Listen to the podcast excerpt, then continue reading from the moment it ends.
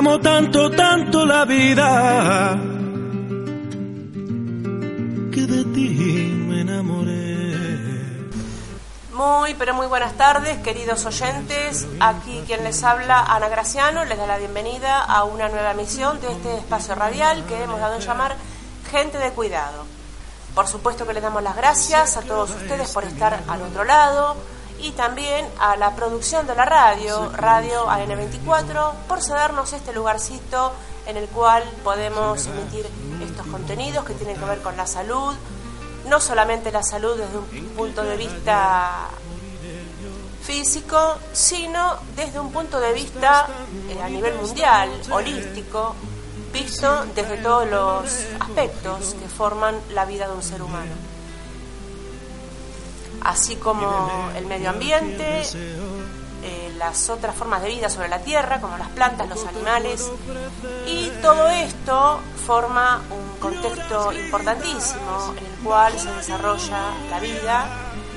Y es por esto eh, que tenemos que cuidarlo muchísimo, cuidar el aire, cuidar el agua, cuidar nuestros hábitos en general, hacen a que el ambiente en el que vivimos sea saludable o no. Antes de darle inicio a la editorial de hoy, vamos a comentarte algunas novedades que tienen que ver con el partido, el Partido Bandera Vecinal, un partido nacionalista y es que en el marco bastante controvertido por el contexto que se está viviendo actualmente, por diferentes situaciones, ¿sí? Por el tema electoral, también por otras situaciones como la reciente situación de Ricardo Iorio a raíz de aquel encuentro que tuvo con nuestro líder, distintas cosas que están pasando y que dan cuenta de cómo nuestro partido hace mucho ruido, el día 7 de octubre, sábado por la tarde, se celebró en Casa Patria, en nuestra sede principal, el primer encuentro de líderes de bandera vecinal del conurbano bonaerense. En este evento, que congregó a referentes de distintos municipios de Gran Buenos Aires, y con el objetivo de marcar el inicio de la consolidación y expansión territorial del movimiento en sus respectivos distritos.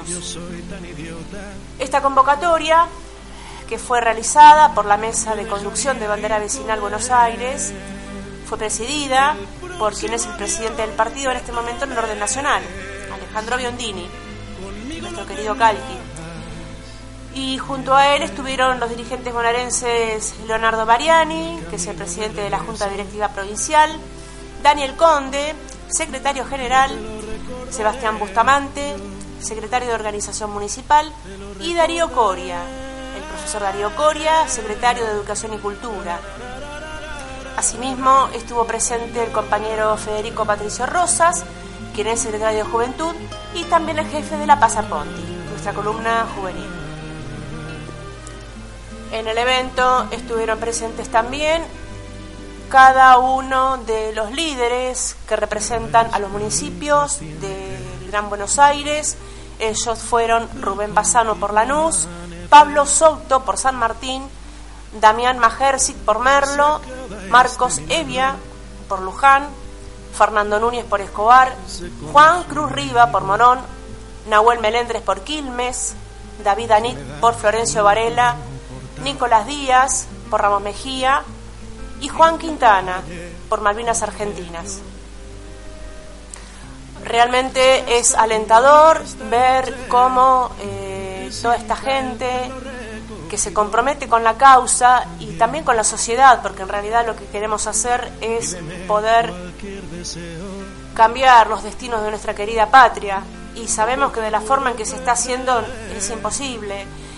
Entonces, eh, encontrarnos con esta gente joven, comprometida de verdad con la causa y con los argentinos, es el punto de partida de una auténtica revolución nacionalista. Es por ello que les damos las gracias a todas estas personas que se han comprometido de verdad con la causa Y a todos ellos les deseamos la mejor suerte del mundo, les damos todo nuestro apoyo, de mi parte lo van a tener en todo momento. Saben que en este programa pueden encontrar un espacio para expresarse, cualquiera de ellos, en el momento que quieran, así como también al resto de los compatriotas que sabemos que trabajan muy duro por la causa nacionalista. Nos aguarda un gran desafío con mucho esfuerzo, por supuesto, pero sabemos que todo lo que se hace con esfuerzo tiene en algún momento el merecido premio. Audiencia, hacemos una pausita breve y en el próximo bloque le damos inicio a nuestra editorial de hoy. No se vayan, enseguida venimos.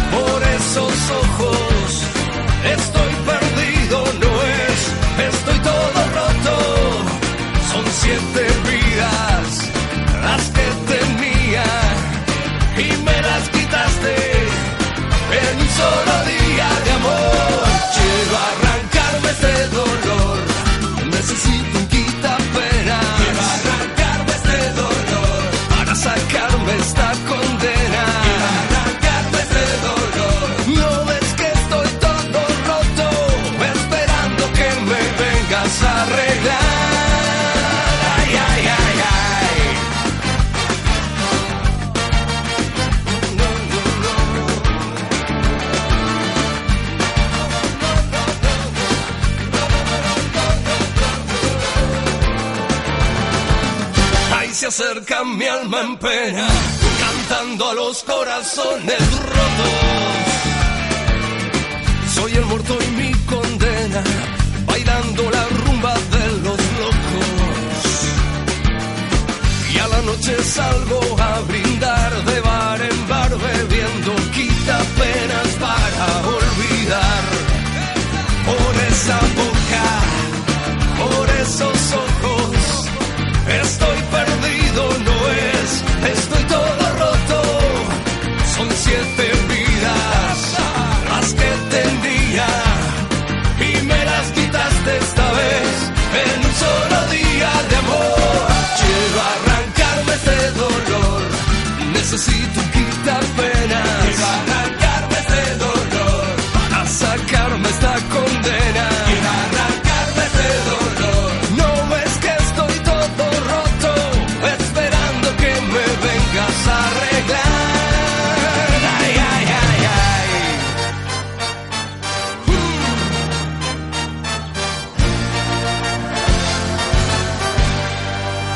Son siete vidas las que te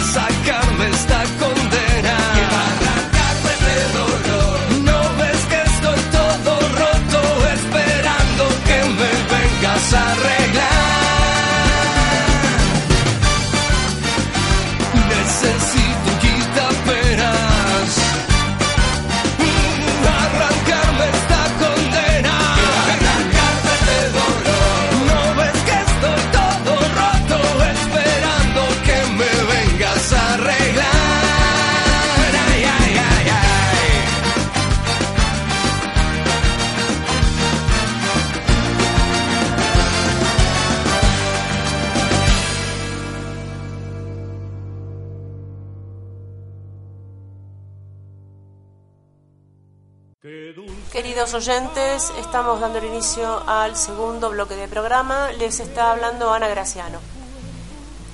Hoy vamos a hablar particularmente de la salud. La salud vista desde diferentes aspectos. Podemos decir que la salud es un derecho multidimensional y está dentro de la categoría de los derechos personalísimos e implícitamente comprendido dentro de lo que es el derecho a la vida, vinculándose además con los derechos a la integridad y a la privacidad. ¿sí? Es una de las tantas definiciones que podemos dar de salud. Esto sería desde el punto de vista del derecho. Desde el punto de vista constitucional podemos encontrar en la Constitución varios párrafos que se refieren a la salud. el preámbulo, por ejemplo, también hay varios artículos que hablan de cómo debe ser la salud de un ser humano. Hay una serie de tratados internacionales, pactos, etcétera. Todos ellos hablan y se refieren a que la salud es un derecho para cualquier persona y que debe ser tenida en lo más alto de las prioridades de la vida de un ser humano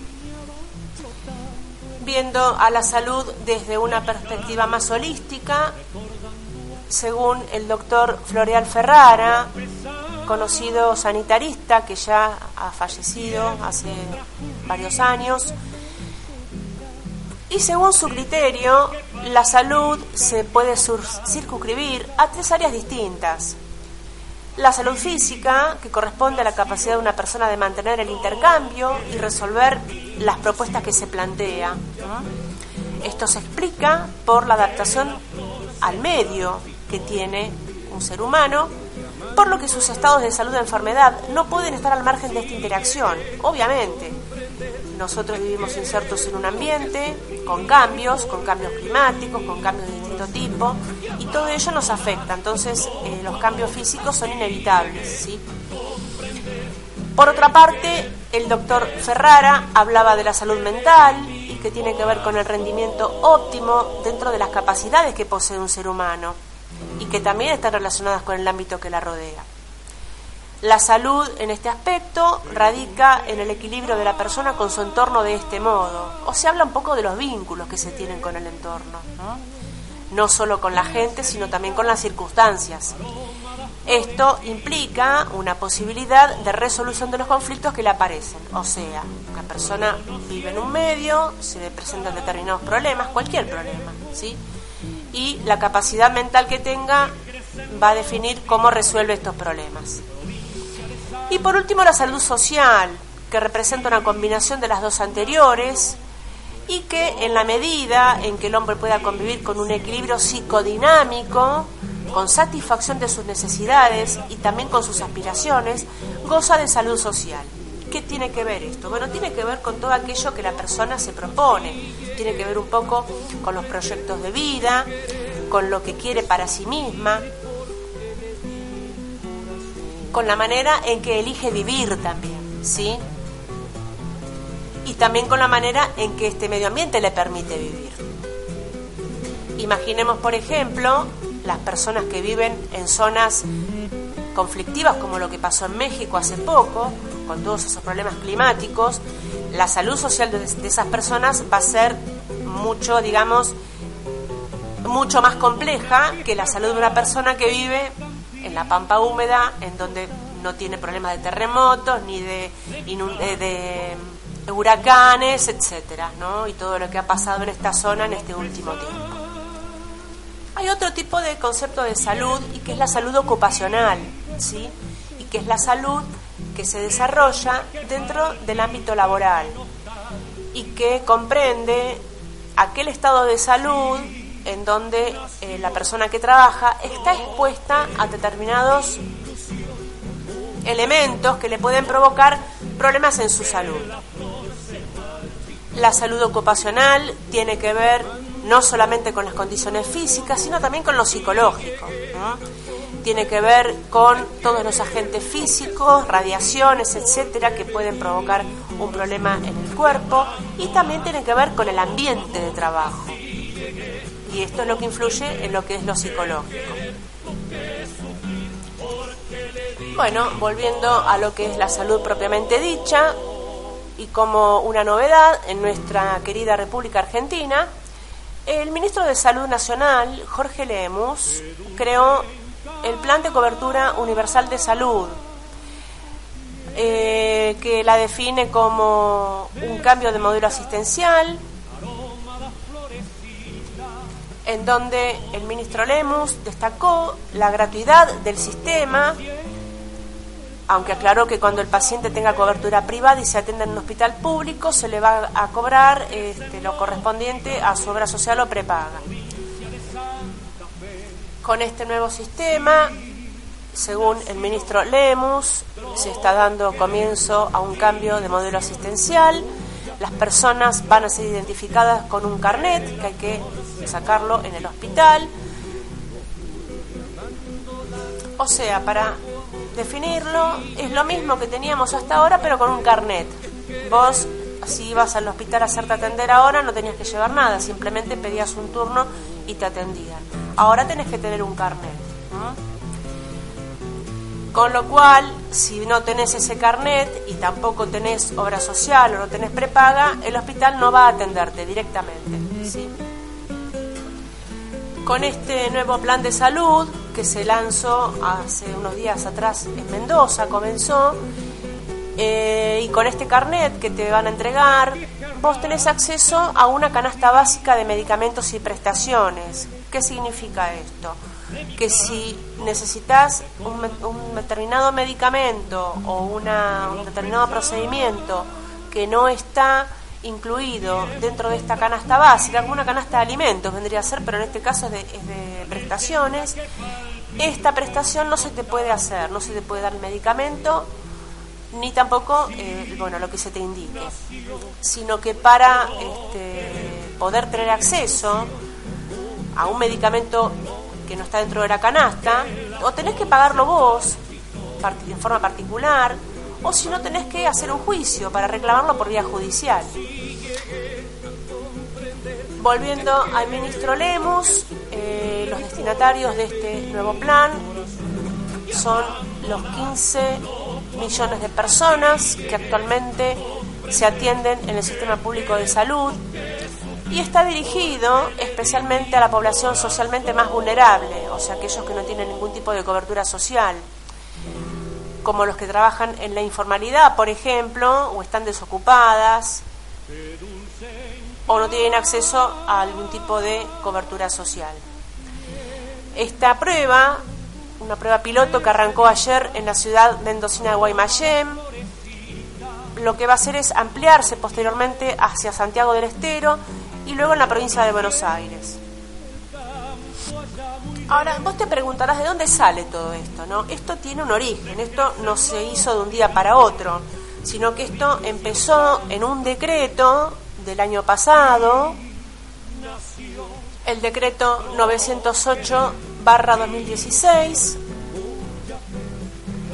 y que comienza el texto diciendo varias cosas y expresando que la misión del Sistema Nacional de Seguro de Salud es procurar el pleno goce del derecho a la salud de todos los habitantes de la República Argentina, sin discriminación social, económica, cultural, etcétera. O sea, que lo que está diciendo es que todos tenemos derecho a la salud, absolutamente todos los habitantes, ¿sí? Reafirmando un poco lo que dicen los tratados, la Constitución, etcétera, etcétera de alguna manera esta resolución, de esta cobertura universal de salud, de este carnet y todo eso, y lo que dice el ministro Lemus es afirmar algo que ya teníamos, porque si yo no me equivoco, la salud era un derecho para todos, lo ha sido desde hace años. Entonces me parece que no es ninguna novedad esto. Y la pregunta que surge es, ¿a raíz de qué surge todo esto? Eh, ¿cuál, es, ¿Cuál es el trasfondo de toda esta historia de que la gente que no tiene cobertura tenga un carnet en el hospital, cuando, como te decía recién, vos ibas al hospital y te atendías gratis sin que nadie te pida más que el documento, documento. Incluso ha ido gente indocumentada a atenderse, ¿sí? Esto lo hemos visto mucho en el gobierno anterior, ¿sí? con la cantidad de inmigrantes extranjeros que tenemos, indocumentados, que se, hacían, se hacían atender en los hospitales públicos, no es ninguna novedad. Eh, entonces uno se pone a pensar cuál es el objetivo esta nueva metodología. Especialmente pensando en que vos con ese carnet accedes a una canasta básica. Y como te decía recién, si lo que vos necesitas hacerte no está dentro de la canasta básica de prestaciones, ¿qué pasa? ¿La tenés que pagar aparte? ¿O tenés que reclamarla por vía judicial? Bien. Entonces la pregunta del millón que nos surge después de hacer todo este análisis es si el acceso a la salud va a ser equitativo o no, como debería serlo. Volviendo al decreto del año 2016, cuya presentación se hizo en la Casa Rosada ante sindicalistas, entre ellos Mario Quintana, José Luis Lingeri, Hugo Moyano, Luis Barrio Nuevo, Antonio Caló y Gerardo Martínez, entre otros referentes gremiales, y esta reunión es parte de un viejo reclamo de los sindicalistas, dado que las obras sociales, con este acuerdo, recibirán 2.704 millones de pesos en efectivo y que son parte de los 30.000 millones acumulados en el Fondo Solidario de Redistribución otros 4.500 millones serán destinados a crear un fondo para epidemias, campañas de prevención, reparación de centros de salud. 14.000 millones serán colocados en bonos del Tesoro y 8.000 millones restantes que serán destinados a los hospitales, como ya había anunciado el presidente. En esta misma reunión, el presidente Macri anunció la creación de la Agencia Nacional de Evaluación en Tecnologías de Salud para evitar el despilfarro, la pérdida de recursos, los sobreprecios, etc. Y vos dirás, ¿para qué me da esta mujer toda esta información? ¿Qué tiene que ver con el tema de la salud? Bueno, mira, hay un montón de dinero dando vuelta en esta cuestión de la creación de, este, de esta cobertura universal de salud.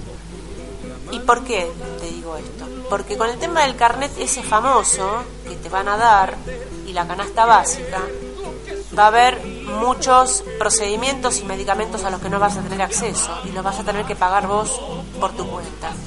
De hecho, hace unos días atrás un colega me comentó tiene su mamá internada, la madre tiene cobertura de PAMI, ya sabemos todo lo que es el PAMI, no hace falta decir demasiado y mm, para mí hace tiempo que se maneja de esta forma. Lo que pasa que, claro, no te lo dice, no te lo dice, pero lo hace. Eh, hay medicamentos que no los cubre. Directamente vos te enterás cuando los necesitas. No es que hay un Bademecum que te dice no cubrimos tal cosa. Esta señora necesitaba de manera urgente recibir albúmina por un problema que tiene en el hígado. Y el PAME dijo que no cubría la albúmina.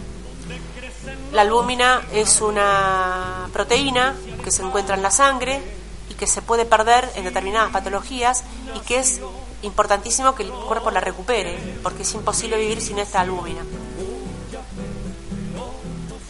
Para que vos tengas una idea, eh, un frasco de albúmina, dependiendo del laboratorio que la fabrique, cuesta aproximadamente entre 500 y 700 pesos esta señora necesitaba ocho frascos de albúmina, o sea que la suma ascendía a cuatro mil pesos, cuatro mil, cinco mil pesos. Suma que por supuesto eh, mi colega no tenía ese dinero, no la podía comprar. Finalmente la señora no, no recibió la albúmina. Eh, entonces todas estas cuestiones son las que nos dan vuelta y las que nos hacen pensar en que si este nuevo sistema de salud lo que va a hacer es empezar a discriminar en cuanto a qué se paga y qué no se paga.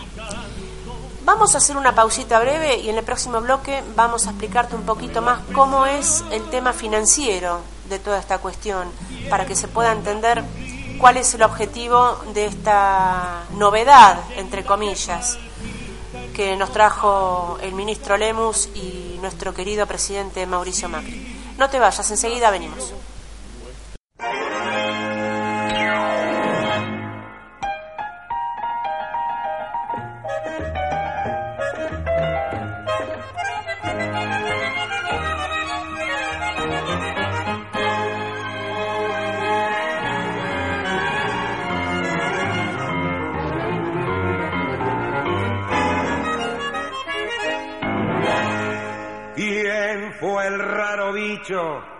¿Qué te ha dicho Che Que pasó el tiempo del tirulete, por más que ronquen los merengues y las congas, siempre es buen tiempo para mi longa.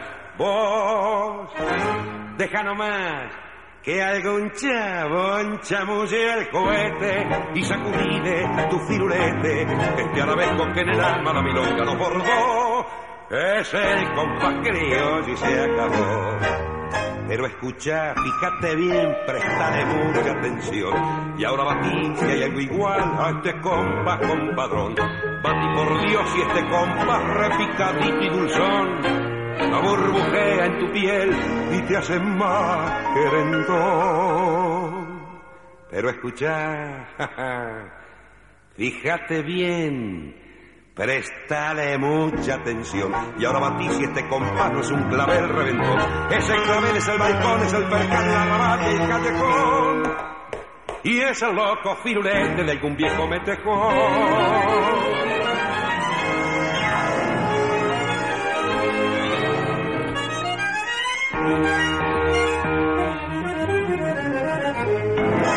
Vos, déjalo más que algún chabón chamulle el cohete y sacudile tu firulete, que este arabesco que en el alma la milonga lo bordó, es el compás criollo. Y se acabó.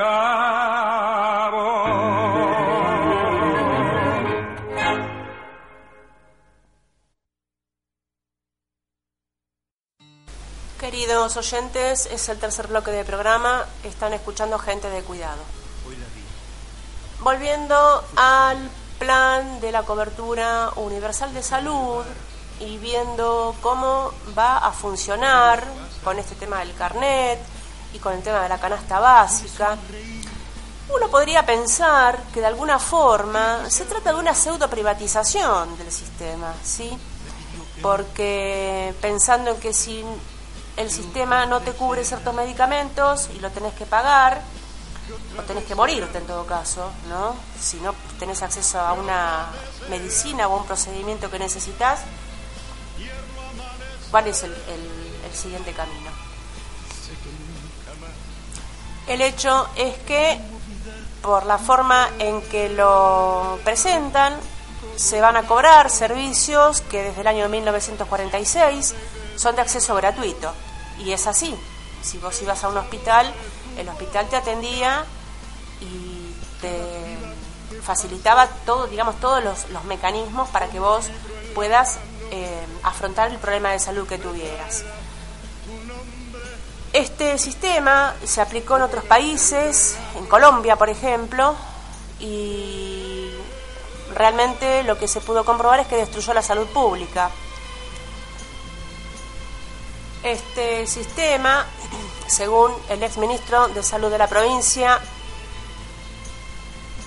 Daniel Goyam, asegura que es promovido por la Organización Mundial de la Salud de la mano de los grandes laboratorios. Y si te pones a pensar un poco puede ser así, porque lo que está haciendo es obligarte a comprar de tu bolsillo algo que no te puede pagar un hospital. Y también parece ser un sistema que está enfocado en la atención y no en la prevención de la salud.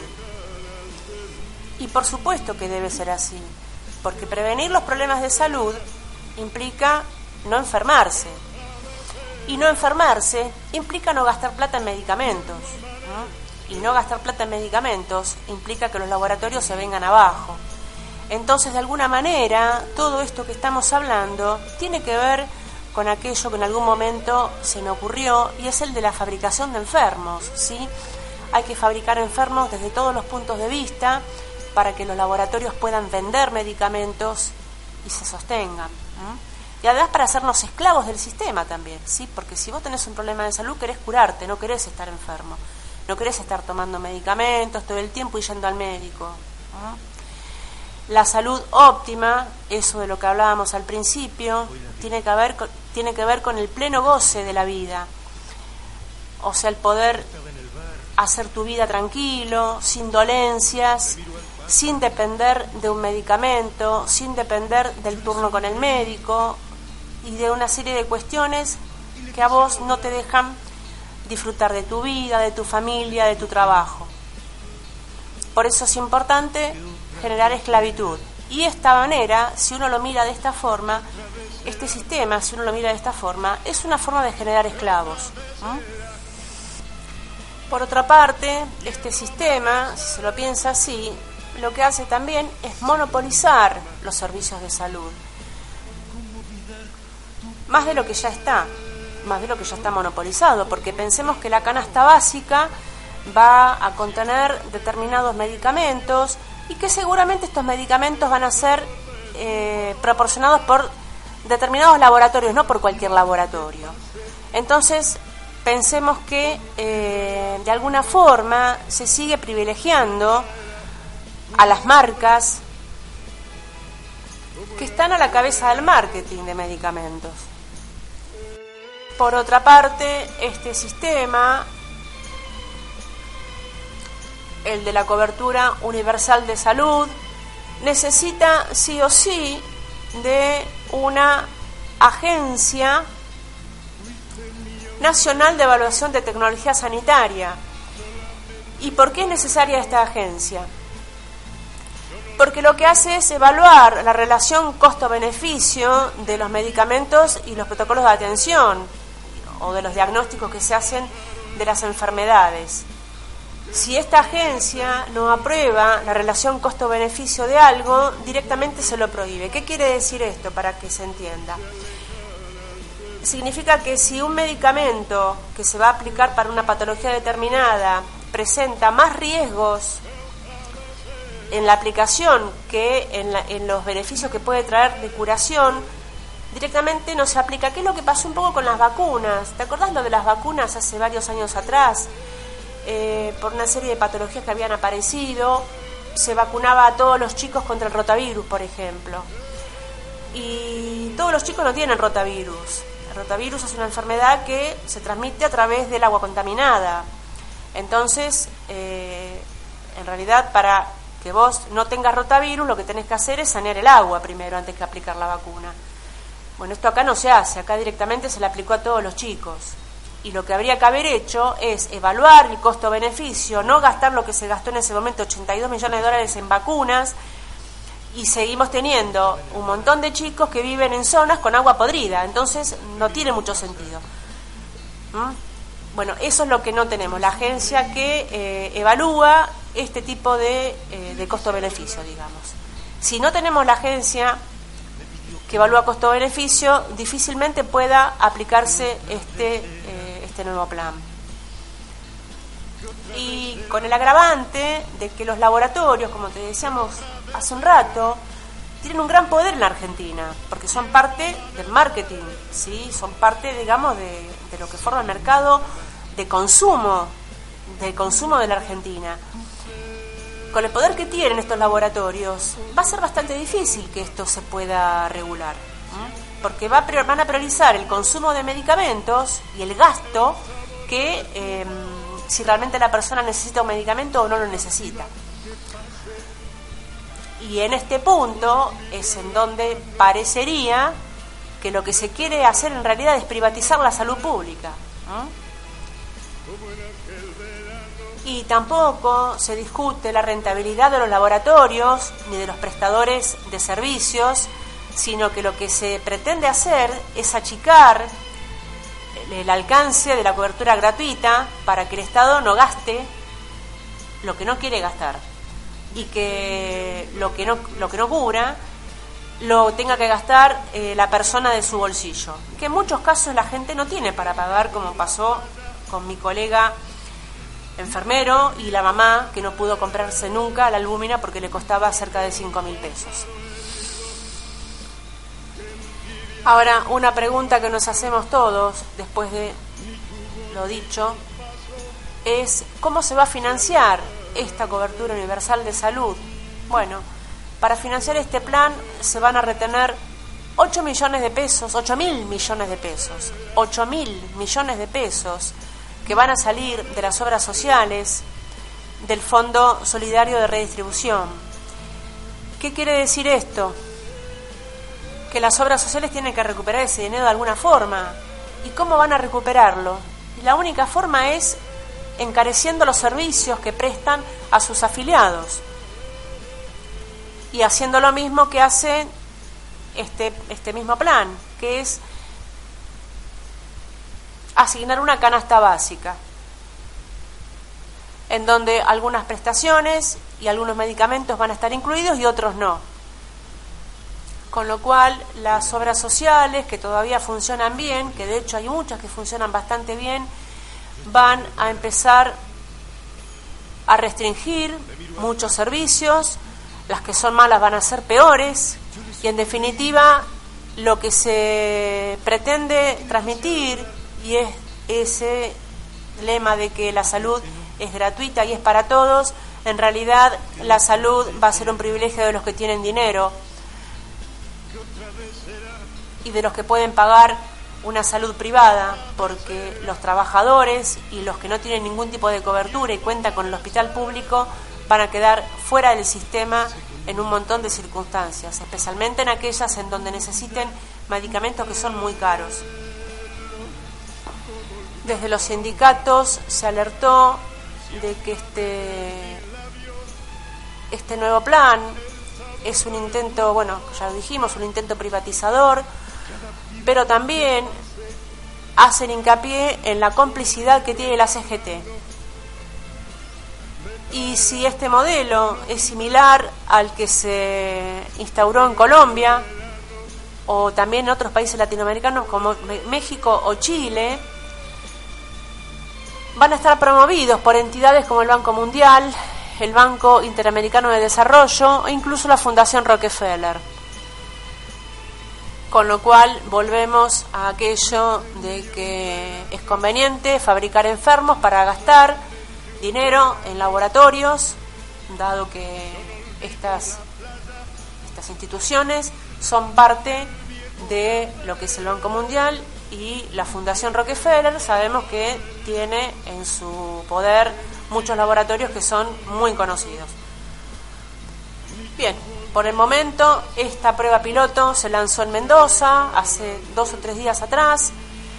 La idea es que empiece a adoptarla también otras provincias, los gobiernos de las otras provincias. Y bueno, este, hay que esperar y realmente yo de mi parte no le pongo muchas fichas a este nuevo sistema porque también creo, más allá de lo que dice el informe, creo que lo que hace es segmentar a los usuarios de la salud, o sea, todas las personas que necesitamos concurrir a los hospitales, y es una manera más de seguir siendo esclavos del sistema. Desde el Partido Bandera Vecinal y desde este espacio radial promovemos una salud pública de calidad, con libertad en la utilización y con la total y plenitud de la utilización de los servicios para que aquellos que realmente lo necesiten puedan ser atendidos de la manera que merecen y que corresponde. Y también implementar una políticas en salud en donde la prevención, la prevención de los problemas sea la prioridad para evitar que la gente se enferme. Sabemos que esto no va a ser fácil, dado que en Argentina está instalado este modelo, este modelo de consumo, pero creemos que el esfuerzo conjunto de todos los compatriotas va a rendir sus frutos y alguna vez vamos a ser el modelo de Argentina que todos soñamos. Hacemos una pausita breve y enseguida venimos, no te vayas.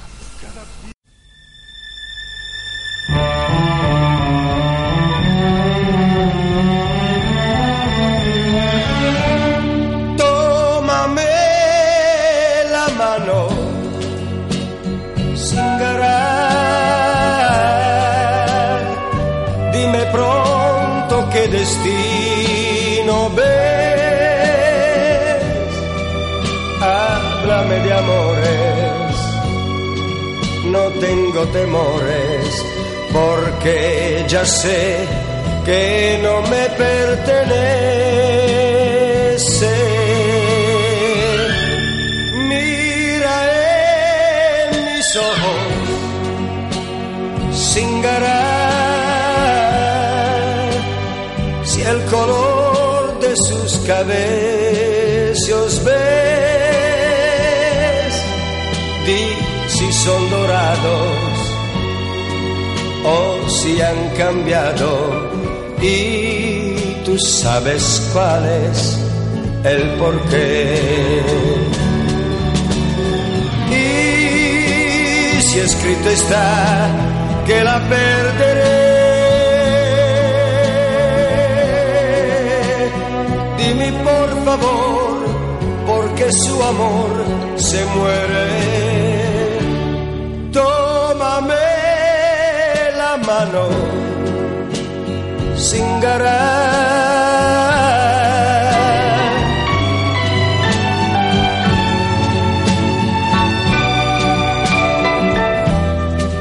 Dime que me ama, dame la esperanza que me alcanza para ser feliz. Si escrito está que la perderé, dime por favor, porque su amor se muere. Tómame la mano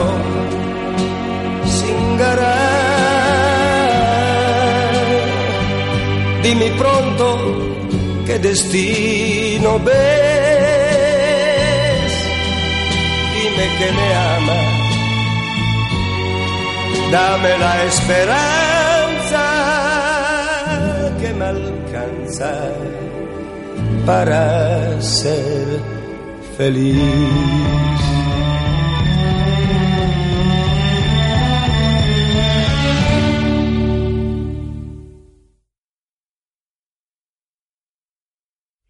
Bien, querida audiencia, nos estamos yendo. Antes de finalizar con el programa, les damos las vías de comunicación con bandera vecinal. Pueden hacerlo por vía telefónica, llamando al 2063-6395. Es el teléfono de Casa Patria, que es nuestra sede principal. Cita en la Avenida Rivadavia 8811 de la Ciudad Autónoma de Buenos Aires. Allí podrás encontrar de lunes a viernes, de 17 a 21, una persona que te va a atender por vía telefónica y si querés, si estás cerca y te, queda de paso, podés concurrir personalmente. Si vivís en el barrio de Villa podés comunicarte con el Centro Patriótico Héroes de Malvinas, cito en la calle Manuela Pedraza 4989. Allí también vas a encontrar una persona que guardia de 17 a 21 horas. También podés hacerlo a través de esta vía si querés comunicarte acercarte a nosotros. Si vives en la zona sur, tenés en el partido de Lanús el Centro Patriótico Juan Manuel de Rosas, cito en la calle General Hornos 3059. Y si vivís en la provincia de Buenos Aires, en la localidad de Azul, tenemos el centro Corral Pedro Burgos, cito en esa misma calle, Pedro Burgos 271 de esta localidad. Los horarios son los mismos para todas las sedes. Si no podés concurrir podés eh, enviarnos un correo electrónico a info.casapatria.org. Allí, bueno, después que envíes un correo electrónico, será respondido. Podés también ingresar a nuestra página web www.banderavecinal.org. Allí vas a encontrar las actividades que realiza el partido, las novedades de campaña. Bueno, ahora no estamos en campaña, pero ahí podés encontrar distinta información referida a las actividades que estamos realizando. Y de paso que estamos, te invitamos a escuchar nuestra programación, la programación de Radio N24, un partido, una radio del Partido Bandera Vecinal que emite su programación durante las 24 horas y sus respectivos programas. Podés escuchar Toripampa, una radio, un programa de rock que se emite los días martes a las 20, junto con las repeticiones. Toro y Pampa está conducido por los compatriotas Pablo Souto y Damián Majersic. Y te invitamos también a escuchar Estirpe Nacional, un programa que se emite los días sábados a las 15 por Radio FM del Este 99.3, conducido por el profesor Darío Coria y por Aldo Villalba. Es un programa de revisionismo histórico muy interesante, te lo recomendamos. Y si querés conocer más acerca de historia del nacionalismo, te invitamos a que ingreses a la página Metapedia, es metapedia.org Metapedia es una enciclopedia electrónica dirigida por nuestro querido compatriota Walter Romero. Como siempre le enviamos un gran abrazo a Walter. Metapedia no es cualquier enciclopedia, es un sitio en donde vas a encontrar toda aquella información que no encontrás en los sitios comunes de Internet. Te lo recomendamos, tiene artículos muy interesantes acerca de la otra historia que no que se quiere silenciar y que no se quiere que se sepa. Bien, audiencia, eh, ahora sí, nos vamos. Acá quien les habla, Ana Graciano, les envía un gran saludo, les da las gracias por haber estado al otro lado, por compartir este espacio con nosotros. También le damos las gracias a Radio 94 por cedernos este lugarcito.